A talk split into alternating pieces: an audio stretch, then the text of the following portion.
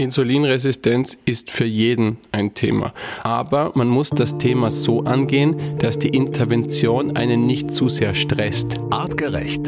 Health Nerds. Mensch einfach erklärt. Diabetes betrifft uns alle. Matchplan für optimale Insulinwerte und mehr Leistung und Gesundheit.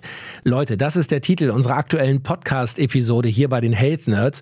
Wer sie noch nicht gehört hat, wir können es euch sehr empfehlen. Man denkt vielleicht beim Titel, hey, Diabetes, das ist so eine, so eine alte Menschenkrankheit. Das betrifft nur alte Leute oder, oder Leute, die mit einer angeborenen ähm, ja, Insulinschwäche oder Problematik zur Welt kommen.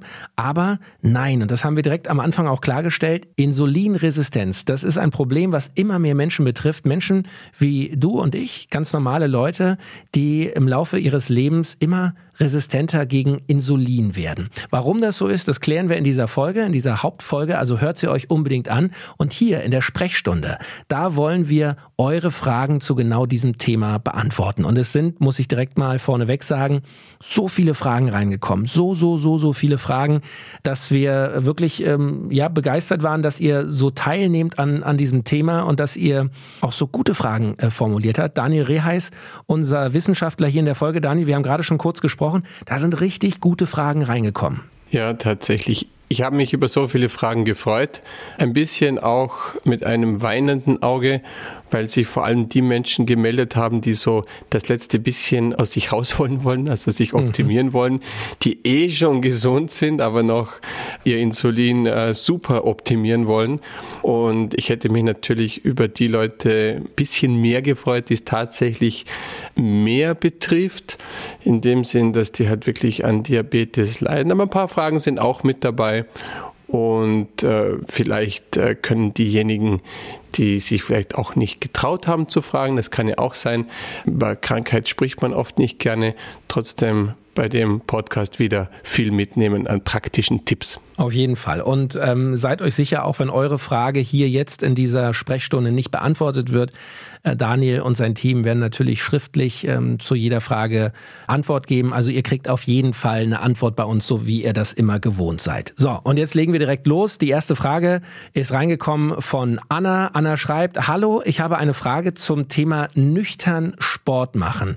Ich trinke nach dem Aufstehen ein Glas Wasser mit Flohsamenschalen und optional einer halben Zitrone. Gilt das schon als Mahlzeit? Damit bin ich dann nicht mehr nüchtern, oder? Liebe Grüße und danke für eure Antwort, Anna. So, jetzt müssen wir kurz einmal erklären. Du hattest ja gesagt, Daniel, am besten, bevor man morgens in den Tag startet, erst einmal auf nüchternen Magen, also ohne etwas äh, Kalorisches zu sich zu nehmen, Sport machen, sich bewegen, erstmal den Kreislauf in Schwung bringen. Was können wir Anna hier antworten? Also Ihre Mixtur aus Flohsamenschalen und Zitrone sind eigentlich keine Mahlzeit, weil wir das kalorisch nicht verwerten.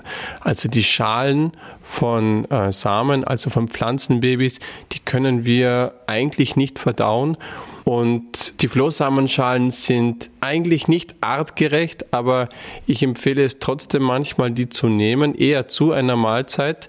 Warum? Weil die erhöhen die Stuhlmenge. Weil die eben nicht verdaut werden können und Wasser binden, erhöht sich, wie gesagt, die Menge von dem, was hinten rausgeht. Und wir haben ein Mengenproblem, wenn es um unseren Stuhlgang geht. Das heißt, in unserer westlichen Welt sollten wir eigentlich so 600, 700, 800 Gramm hinunterlassen täglich und das ist bei den meisten Menschen massiv weniger und wenn die Stuhlmenge erhöht ist, sieht man, dass Darmkrebsrisiko sinkt, dass äh, der Darm allgemein gesünder ist, die Darmperistaltik besser funktioniert und, und, und, und, und. Also das ist empfehlenswert. Ich würde es eher, wie gesagt, auf dem Mittag äh, zusammen mit einer Mahlzeit also das äh, erschließt sich mir nicht ganz, warum das jetzt direkt nach dem Aufstehen konsumiert werden sollte ist für mich auch nicht artgerecht, weil Homo sapiens musste nach dem Aufstehen erstmal Nahrung suchen und finden und ein bisschen sammeln und zubereiten. Aber um die Frage zu beantworten, das gilt noch als nüchtern, weil da kriegen wir faktisch keine, keine Nährwerte, keine Kalorien, nichts raus. Okay, super. Anna, also einfache Antwort auf deine Frage und vielleicht, ähm, ja, probierst du es mal aus, wie Daniel sagt, und nimmst diese Flohsamenschalen eher mit der Mahlzeit am Mittag ein.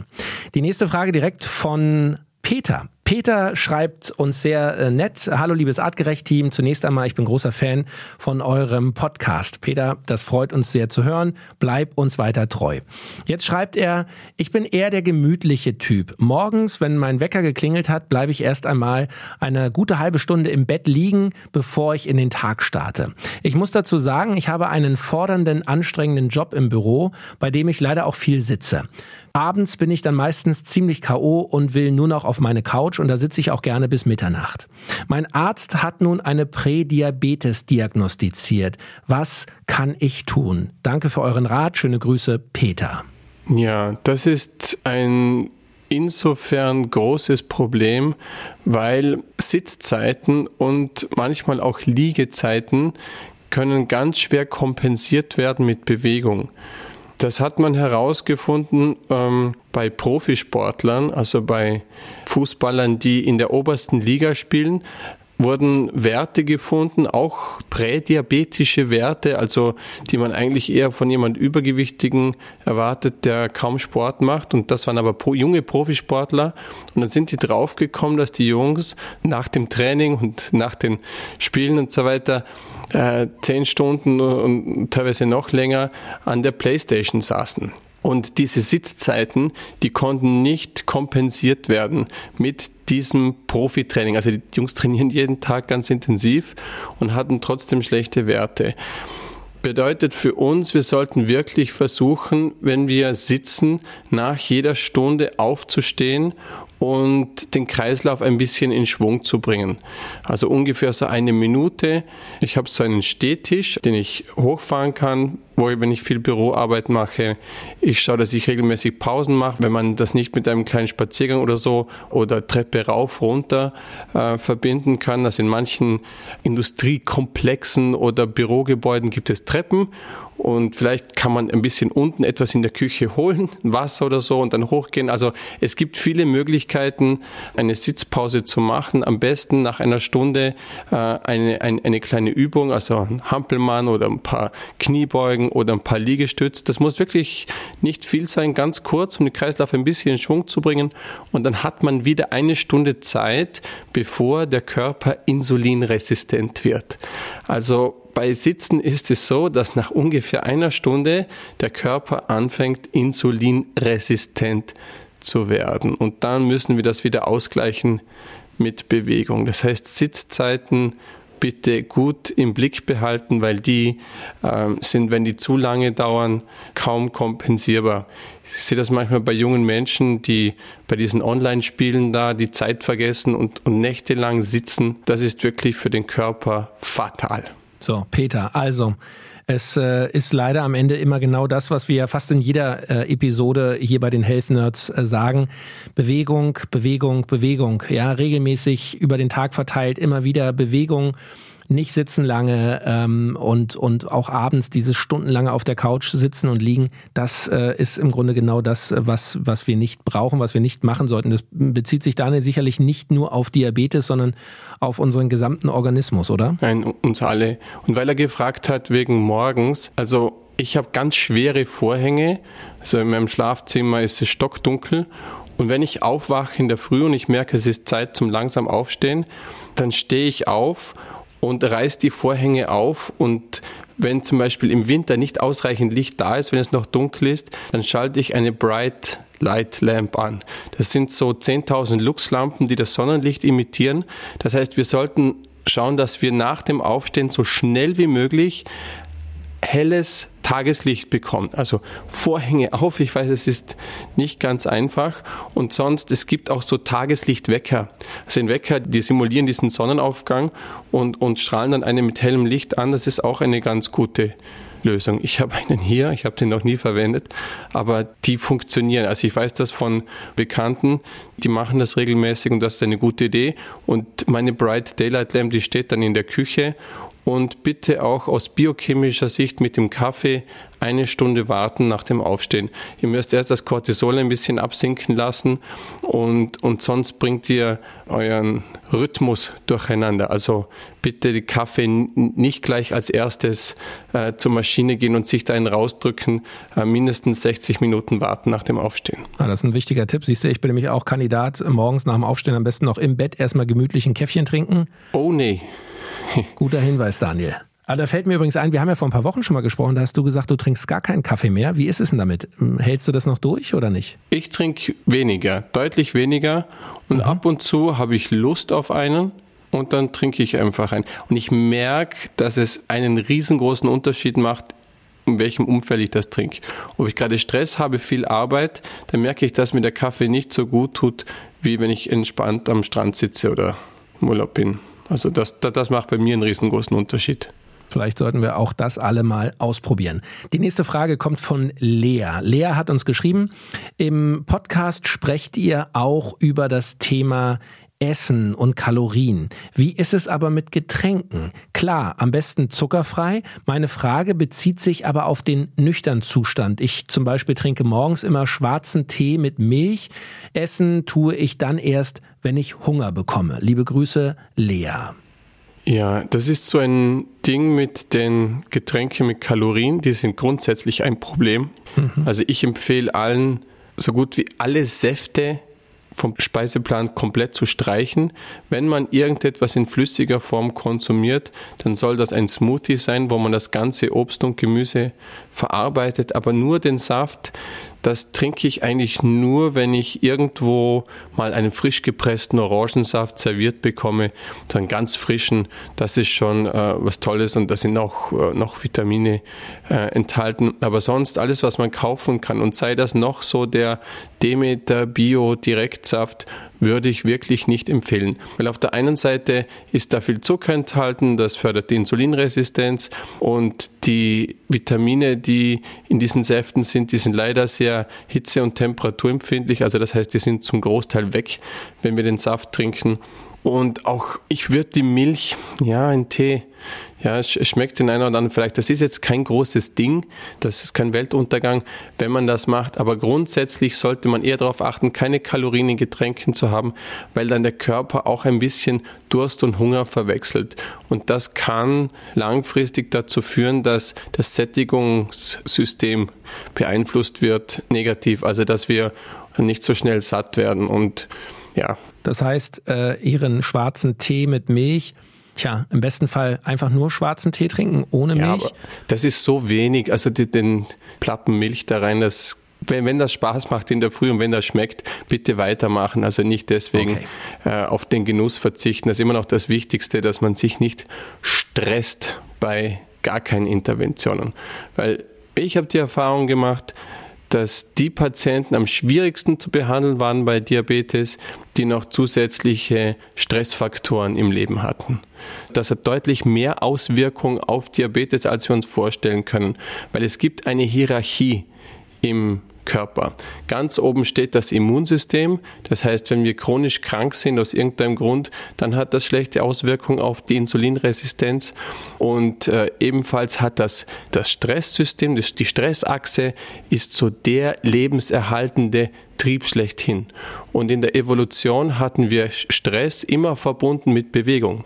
Weil Stress hieß entweder ich habe keine Nahrung mehr oder ich werde gerade angegriffen oder ich muss jagen. Stress war eigentlich immer verbunden mit ich muss mich bewegen. Und jetzt haben wir Stress ohne Bewegung. Und das müssen Menschen verstehen, dass das größte Organ im Körper ist die Muskulatur und gleichzeitig auch das stärkste. Das heißt, die Muskulatur kann von nichts dominiert werden. Das heißt, wenn ich mich bewege, dann bekommt die Muskulatur Energie. Dann geht Zucker dorthin. Und wenn ich es übertreibe, dann kann ich auch zu viel Energie beispielsweise wegnehmen vom Immunsystem und dann werden Sportler krank. Man nennt das das, das Übertraining. Und das soll einfach demonstrieren, was für eine starke Waffe wir mit unserer Muskulatur haben. So, Also, ganz klare Message von unserem Experten.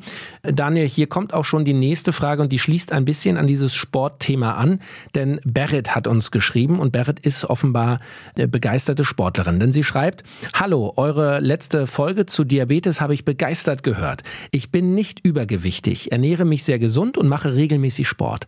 Seit ein paar Wochen mache ich einmal wöchentlich einen Hafertag. Das heißt, zu Beginn habe ich einmalig drei Tage lang nur Hafer, in Klammern übrigens frisch hergestellt aus der eigenen Mühle, Klammer zu, gegessen und anschließend einmal wöchentlich einen Hafertag pro Woche gemacht. Ich habe den Eindruck, dass ich fast von Mal zu Mal beim Sport, den ich immer nüchtern absolviere, leistungsfähiger werde. Ist das möglich? Kann es sein, dass sich das so massiv auf den Fettstoffwechsel auswirkt? Danke für eure vielen tollen und informativen Podcast-Folgen. Liebe Grüße, Barrett. So, Daniel. Das kann ich so nicht wirklich beantworten, weil da müsste ich ein bisschen den ganzen Wochenplan kennen. Mhm. Ähm, wir machen es in der Regel so, dass im Training werden grob drei unterschiedliche Dinge gemacht. Wir versuchen den Körper an sein Limit zu bringen, wenn man zum Beispiel nüchtern trainiert. Also dass der Körper dehydriert stark, dass er wirklich ans Limit kommt von seinen Kohlenhydraten und, und, und sonstigen Energiespeichern und wirklich auf das Fett angewiesen äh, ist, dass das auch trainiert wird, das Fett als Energiequelle zu nutzen. Dann simuliert man mal den Wettkampf. Das heißt, ich schaue, dass ich meinen Körper optimal versorge dass ich das Maximum aus mir rausholen kann, dass ich mal schaue, okay, wie weit würde ich unter optimalen Bedingungen kommen. Und dann muss man den Körper auch dran gewöhnen, an die Energiequelle, die man nutzt während dem Wettkampf, dass es nicht zu Magenproblemen kommt. Und wenn das bei ihr der Hafer ist, wenn sie sagt, okay, das ist meine eigene Mühle, ähm, zu dem Produkt habe ich sogar einen Bezug und ich trainiere mal einmal der Woche, kriegt mein Körper nur Hafer und dann lernt er aus Hafer Energie zu gewinnen. Und das kann, wenn das die Quelle von Energie ist, ist das eine Art Training. Ähnlich wie beim, beim Wettessen. Weißt du, die, die, die Leute, die so abartig viel essen, die mhm. müssen das trainieren. Die müssen ihren Magen trainieren, dass die einfach da so viel reinschaufeln. Und das muss man dem Körper auch trainieren. Und da machen wir an manchen Tagen die Kohlenhydratquelle, die man sich aussucht. Das sollte am besten eine Mischung sein. Und von der nimmt man dann besonders viel, dass der Magen und das ganze System sich dann gewöhnt. Also wenn das so bei ihr funktioniert, dann kann das durchaus sein, ja. Okay. Und sag mal generell, wir haben uns, weiß ich, auch schon ein paar Mal über das Thema Hafer unterhalten. Es gibt ja auch viele Milchersatzprodukte aus Hafer, also Hafermilch beispielsweise, die viele Leute als Cappuccino oder Latte Macchiato trinken. Ich meine mich zu erinnern, du warst nicht so begeistert davon, von, von diesen Haferdrinks. Doch, ich bin immer ein Freund davon, dass die Nahrung besonders vielfältig bleibt. Ich bin ein Gegner des klassischen Industrieweizens, ähm, weil wir bauen hier mit ganz viel Glyphosat zwei bis drei Sorten aus den USA an und die enthalten Gluten, die wir nicht vertragen, die enthalten andere Substanzen, die bedenklich sind. Also den klassischen Industrieweizen kann man wirklich so gut es geht weglassen, aber sonst, ich hatte jetzt auch Besuch am Wochenende und dann habe ich so ein Hafer-Sauerteigbrot gekauft. Ich fand das jetzt nicht so prickelnd, aber das kann man durchaus manchmal essen. Ist nicht das artgerechteste, ist ein Baby, aber zu einer vielfältigen Ernährung kann man Hafer durchaus einbauen. Ist um Längen besser, wie gesagt, als der Industrieweizen. Okay, also äh, Beret, wir hoffen, wir haben deine Frage damit beantwortet und äh, ja, wenn du Lust hast, schick uns doch gerne mal deinen Wochensportplan rüber und dann schauen sich unsere Experten das gerne mal an. Hier kommt schon direkt die nächste Sportfrage. Liebes artgerecht Team, meine Frage an euch. Kann es sein, dass übermäßiger Sport, also bis an die Grenze gehen, Auswirkungen auf die Stabilität von Insulin über den Tag hat? Ich merke irgendwie solche Anzeichen, wie zum Beispiel nach dem Schlaf Heißhunger zu haben. An Nicht-Trainingstagen Kommt das auch vor, aber das Ganze kann ich dann doch irgendwie besser kontrollieren. Vielen Dank für eure Antwort. Schöne Grüße, Jenny. Ja, das kennen alle also alle, also ich kenne das ähm, und äh, Athleten, die Endurance Exercise machen, also Ausdauertraining, intensive Trainingseinheiten haben, die kennen das wahrscheinlich auch, denn es ist manchmal wirklich schwierig, das, was man verbrennt und verbraucht, auch äh, nachzureichen oder zu essen. Manchmal rein rechnerisch sind das oft große Mengen und wenn man bei Profiathleten nachrechnet, essen die oft zu wenig. Also die Kalorien müssen stimmen, sonst kommt man in ein Defizit und äh, in Cravings. Da muss man wirklich darauf achten, dass man äh, mehr Kalorien reinbekommt. Ich mache das dann oft mit so Shakes, dass ich äh, irgendwas Hochkalorisches, auch teilweise mit Fett und so weiter, in so einen leckeren, leicht süßlichen, mit, mit Früchten versetzten Shake mache. Und den trinkt mein Körper gerne und dann kriege ich eine große Menge an Kalorien in mich rein. Aber das ist wahrscheinlich, was du beschreibst, ein, ein kalorisches Defizit. Sehen wir oft. Okay, Daniel, vielleicht können wir Jenny ja auch mal dein Rezept für diesen Drink, für diesen Shake äh, zukommen lassen. Vielleicht kann sie das mal ausprobieren und kann so ihre Kalorien schneller wieder auffüllen. Mein Secret Cocktail. Ja, ah, rückst du den raus? Ich überleg mal. Super, du überlegst und ich habe hier schon die nächste Frage, die kommt von Carola. Sie schreibt, mein Arzt hat mir Metformin verschrieben, da meine Blutzuckerwerte über dem Grenzwert liegen. Ich habe ehrlich gesagt ein bisschen Angst, dieses Medikament zu nehmen. Kennt ihr das und wenn ja, was sagt ihr dazu? Ja, Metformin ist der Klassiker. Ich habe mal beschrieben, wie Insulin an Zellen andockt und dann geht ein Transporter von innen nach außen an die Zelle. Also das heißt, in allen unseren Zellen, Muskelzellen, Leberzellen, wir bestehen ja aus Zellen, da, da ist so ein Wandertransporter wie so ein Fahrstuhl und Insulin dockt an und dann geht er nach außen und transportiert den Zucker von der Zirkulation nach innen. Und dieser Prozess funktioniert auch insulinunabhängig bei Bewegung oder auch mit Metformin. Also Metformin aktiviert diesen Prozess auch. Und darum nennen wir manchmal Metformin Bewegung für Faule. Das ist insofern sinnvoll, weil am Anfang, wenn man äh, ein bisschen Probleme hat mit dem Blutzucker, das hat auch damit zu tun, dass man sich zu wenig bewegt und man weiß, dass man sich zu wenig bewegt und Menschen brauchen ein bisschen Zeit und vor allem Energie, um etwas in ihrem Leben zu ändern. Und dieses Zeitfenster kann Metformin ermöglichen. Das heißt, ich nehme das ein, ich fühle mich besser und dann sollte ich aber ganz dringend diese Zeit nutzen, um etwas zu ändern in meinem Lifestyle, weil ich im Prinzip den gleichen Effekt erzielen kann mit Bewegung. Also entweder ich bewege mich oder ich nehme das Medikament. Das Medikament hat mittellangfristige Nebenwirkungen. Es hat da irgendein Anti-Aging-Papst in den USA, wie hieß der nochmal, der hat empfohlen, Metformin einzunehmen.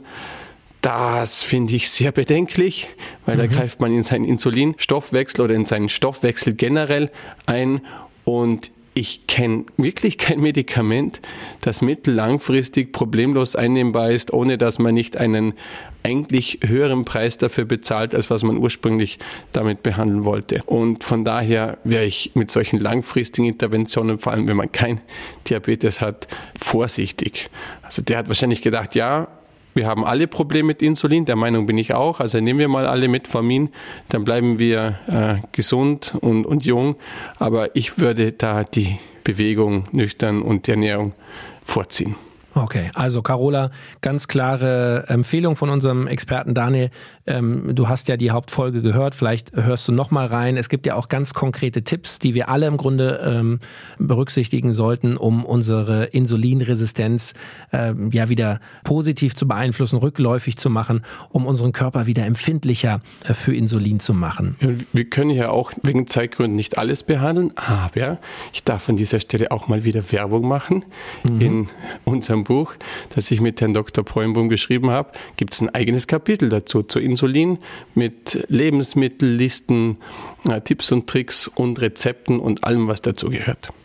Werde wie der Mensch, so heißt das Buch. Wer es genau. äh, lesen möchte, ich kann es äh, selber sehr empfehlen, findet er natürlich überall, äh, wo es Bücher gibt. So, jetzt eine Frage haben wir noch und die kommt aus der Schweiz. Da haben wir auch Hörer. Der Andi hat uns geschrieben, ein Grüzi in die Schweiz. Ähm, Andi schreibt, ich bin vor einigen Jahren auf den Begriff vorübergehende Insulinresistenz gestoßen. Diese kann scheinbar bei starken Kraftausdauerbelastungen mit einer hohen Anhäufung an Laktat entstehen. Also direkt nach der Belastung und zwischen einer halben und einer Stunde andauern.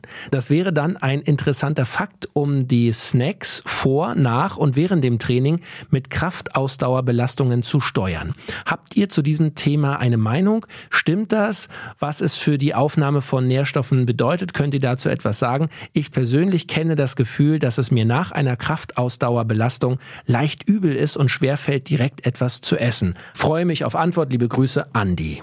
Auch wieder eine Fachsportfrage, aber ich bin sicher, du kannst darauf antworten. Ja, erstmal schon eine große Schweiz. Ähm, ja, ich habe Vorfahren, also Opa kommt daher. Aha. Ähm, das ist ein Native Speaker. Ja, ja, ich, ich kenne meine, meine äh, 25 Prozent Landsleute und die wollen sich natürlich optimieren. Weißt du, da gibt es in der Schweiz solche Uhren und die sind die Perfektion schlechthin. Da will jetzt halt natürlich wissen, wie kann er da in der Phase, wo, wo, wo er da keinen Hunger hat mit dem Insulin, wie kann er sich da noch optimieren, was kann er da sich zuführen. Also, das ist direkt nach dem Training ein Zustand von Stress. Das heißt, intensive Bewegung führt zu einer Ausschüttung von ganz vielen Stresshormonen und was du spürst, ist der sogenannte Long Vagal Loop. Das heißt, ungefähr 70 bis 80 Prozent der Verdauung werden reguliert zentral vom Nervensystem. Und solange die Stressachse noch aktiv ist, kann Verdauung nur sehr schwer stattfinden. Logisch, Jagen, Rennen, Kämpfen, Flight, Fight in der Evolution, das war nicht Essenszeit. Da hat die Evolution nicht dran gedacht, so, jetzt renne ich vom Tiger weg und an der nächsten Ecke, wo der Tiger aufgibt, ist auch schon ein Döner und dann kann ich da was essen. Das war in der Evolution nicht der Fall. Das heißt, Du musst eigentlich dir Zeit lassen, bevor du wieder fähig bist, Nahrung aufzunehmen. Und der Körper hat ein großes Zeitfenster, also deutlich über 12, 24, manche Experten sprechen von bis zu 48 Stunden, wo man das wieder ausgleichen könnte. So, was will ich damit sagen?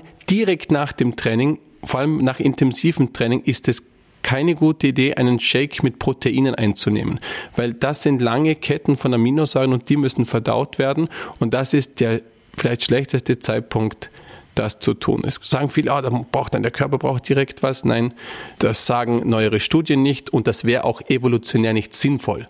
Dann wäre die Evolution blöd und von dem gehen wir mal nicht aus. Was man tun kann, ist direkt nach dem Training isolierte Aminosäuren einnehmen. Das schon. Also ich würde so zu 60, 70 Prozent den Körper optimal versorgen und vielleicht so 20, 30 Prozent nicht so gut. Und ich würde auch mal dem Körper nach einem intensiven Training gar nichts geben. So, nüchtern ins Bett, so wie es in der Evolution der Fall war. Manchmal haben wir eben nichts gejagt. Und diese Mischung hält uns metabol flexibel und leistungsfähig.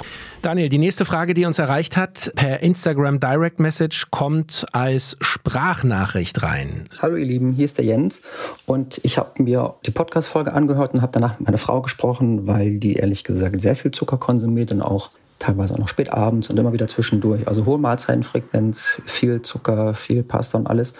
Und habe mir das jetzt mal so ein bisschen probiert, vorsichtig äh, darauf hinzuweisen, dass es vielleicht äh, zu einer Insulin, ihr habt es genannt, Resilienz kommen könnte oder eine Resistenz. Und dann meint sie, ja, sie würde ja stillen, was sie jetzt schon seit 18 Monaten bald macht und dass darum ihr Risiko vermindert wäre. Stimmt das? Und dann ja, dann ist die Frage, was ist, wenn sie aufhört zu stillen? Steigt denn ihr Risiko? Könnt ihr mich da ein bisschen unterstützen? Das würde mich sehr freuen. Ja, also Jens, äh, ich höre erstmal raus, du sorgst dich um deine Frau. Das ist ja auch äh, absolut gut so. Daniel, ja, was kann man sagen? Bei stillenden Frauen, wie sieht es da aus? Also grundsätzlich bin ich mal sehr erfreut, dass jemand so lange stillt. Damit tun sie ihrem Kind einen ganz großen Gefallen für das spätere Leben. Also Applaus an dieser äh, Stelle von meiner Seite. Es stimmt, dass Frauen in der Schwangerschaft also in der Phase, wo es jetzt stillt, hat sie tatsächlich äh, ein, ein, ein geringeres Risiko, weil bei Stoffwechsel, Milchproduktion und alles erhöht ist. Aber die Schwangerschaft ist eine Achterbahn. Das heißt, das Immunsystem beispielsweise während der Schwangerschaft wird ein Teil der den Embryo angreifen könnte, der zum Beispiel auch Bakterien, Viren und Pilze angreift, der wird reduziert und danach kommt es zu einem Rebound-Effekt. Das heißt, Wenn die Schwangerschaft dann fertig ist, dann steigt der Teil des Immunsystems wieder stark an in seiner Aktivität und der andere sinkt. Und dieses Achterbahnfahren von Immunsystem und auch Insulinwerten und ganz vielen anderen Hormonen, das ist nicht ungefährlich und das ist kein Freibrief, ähm, sich, sich ungesund zu ernähren.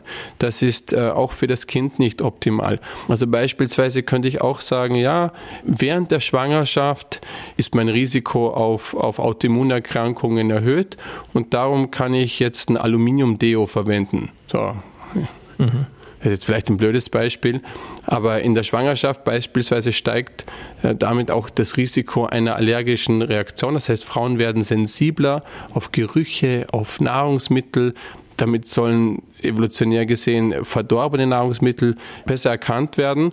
Und das geht dann wieder zurück. Also ich würde immer schauen, dass ich mich äh, schon, wenn ich mit dem Gedanken spiele, ein Kind in die Welt zu setzen, sollte schon anfangen mit allen Lifestyle-Interventionen, es gibt. Rauchen natürlich aufhören, gesund essen, viel Omega-3-Fettsäuren und das durchhalten, bis das Kind abgestillt wird, weil in der einen oder anderen Form gibt man das dem Kind weiter und dann wird er durch die Insulinresistenz und auch den Zucker äh, empfindlicher für Stoffwechselerkrankungen später im Leben. Jens, also wir können im Grunde sagen, Daniel, auch wenn es vielleicht ein vermindertes Risiko gibt, damit hat also die Frau vom Jens auf jeden Fall, wahrscheinlich hat sie es irgendwo gelesen, hat sie recht.